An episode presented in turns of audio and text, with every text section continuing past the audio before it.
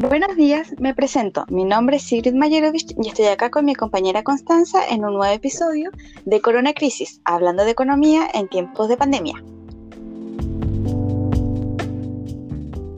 Hola chicos, espero que estén bien. Bueno, hoy vamos a hablar sobre cómo ha actuado el Banco Central frente al coronavirus. Bueno, también hay que tomar en cuenta que Chile ya venía con problemas frente al estallido social. Hubo un retroceso económico, las pymes fueron las más golpeadas ya que en muchas partes de Chile no se podía trabajar. Sí, fue un 2019 bastante movido social y político. La pandemia ha sido como la guinda de la torta si nos centramos a los problemas económicos que veníamos arrastrando. También el FMI había pronosticado para este año una caída del 3% de la economía mundial y un 1% para las economías emergentes. Chile se pronosticaba una caída del 4,5% la peor crisis desde 1982 a 1983. Bueno chicos, como saben, esto está en vivo, así que nos pueden hacer preguntas. Con toda confianza, con toda confianza.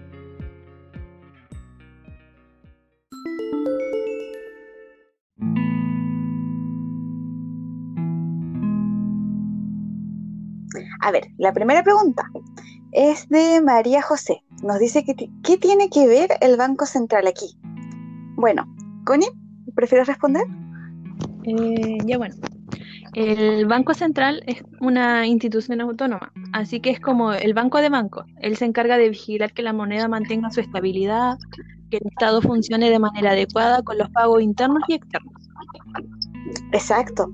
Por ejemplo, en Chile la respuesta del Banco Central hasta ahora ha sido acotada pero positiva. Hubo una reunión, se tomó varias decisiones frente a la pandemia, pero también se generó una división dentro del Consejo que al final se decidió rebajar la tasa de política monetaria en 75 puntos de base hasta un 1%. Sí, bueno, eh, la ley orgánica distingue dos objetivos principales. La primera es la estabilidad de la moneda y el normal funcionamiento de sus pagos internos. Es antiinflacionaria. Y el de los pagos externos. El cumplimiento de ambos eh, requiere un buen funcionamiento del mercado financiero, lo que supone mantener los niveles adecuados de acceso al crédito y de intermediación de activos financieros. El alto nivel de incertidumbre derivado de los efectos del COVID ha puesto una presión mucho más significativa sobre eh, estos aspectos.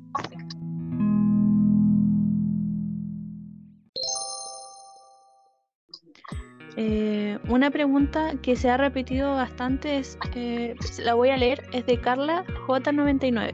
Nos pregunta qué medidas ha tomado el banco. Bueno, se ha implementado una serie de medidas orientadas a aumentar la demanda por activos de mayor y mayor duración y riesgo, a promover de liquidez en peso a bajos costos a las instituciones bancarias, de modo de facilitar y mantener el flujo de créditos hacia quienes lo requieran y facilitar el acceso al financiamiento en moneda extranjera. Claro, igual también considerando que una de sus medidas que se ha decidido adoptar es el establecimiento de la facilidad del financiamiento condicional al incremento de las colocaciones, teniendo como finalidad dar acceso a las entidades bancarias locales a líneas de crédito con el banco en condiciones ventajosas, para que éstas continúen financiando y refinanciando y así permitir un traspaso adecuado del impulso monetario vigente. Sí. Además, este, se incluyen los bonos corporativos dentro de los colaterales elegibles para todas las operaciones de liquidez en pesos ofrecidos por el banco, incluido la FCIC y la LCL. Y se complementa con la extensión del programa de ventas de divisas hasta si no me equivoco, el 9 de enero de 2021 y la ampliación de plazo en los programas de gestión en liquidez en pesos y dólares. Como también se dio inicio a la compra de bonos bancarios a participantes del sistema SOMA por un monto de hasta 4 mil millones en UEFs. ¿Y qué es el SOMA? Para los que no saben lo que es el SOMA, es el sistema de operaciones de mercado abierto, es una plataforma de negocios mediante la cual el Banco Central de Chile interactúa con las instituciones financieras autorizadas, ya que como sabemos el banco actúa solo. Y para esto, para efectuar sus operaciones monetarias con el objetivo de aumentar o disminuir sus reservas bancarias.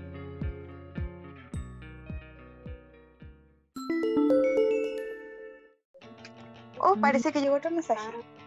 Sí, de Rodrigo N. Fernández. Nos pregunta, ¿y el gobierno? Eh, bueno, el gobierno comprometió un elevado crecimiento del gasto para mitigar los efectos del estallido social, dejando que no haya mucho espacio para actuar frente al coronavirus, pero ha generado un paquete de medidas para poder reactivar al sector privado, pero sin caer en exceso.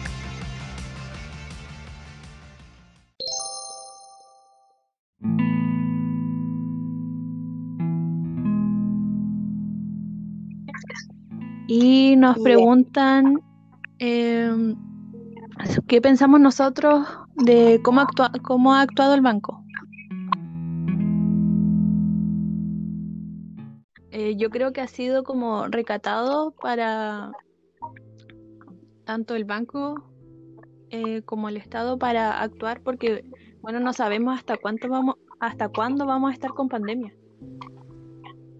Exacto, y no es como que estas decisiones, a ver, la pandemia hasta el momento va, va a ser como un cumpleaños, va a cumplir como casi un año. Sí. Entonces... O, sí, o ya lo cumplió.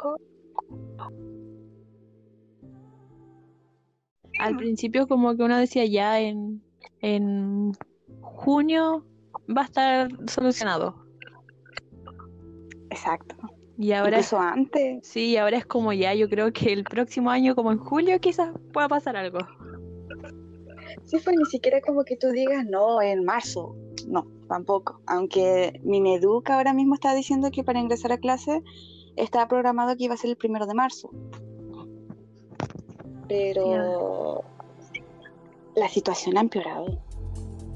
Llevamos alrededor de cuántos en toque, a ver, usted en toque queda en Puerto Montt como cerca de cuatro meses. Que el banco podría hacerlo mejor, sí, también podría. Siempre se puede más.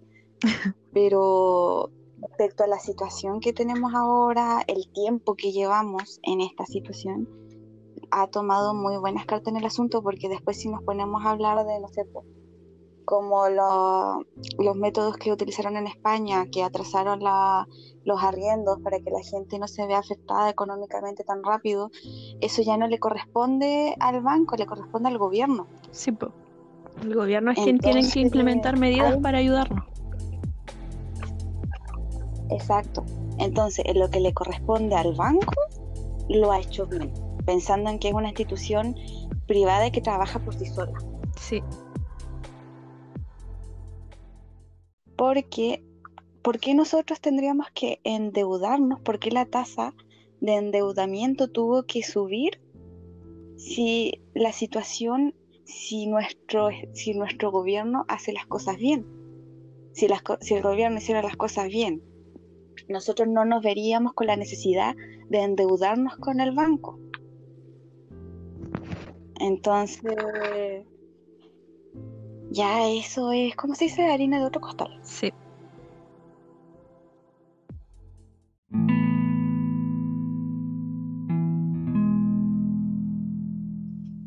Bueno chicos, se nos acabó el tiempo. Espero que nos acompañen en nuestro próximo episodio.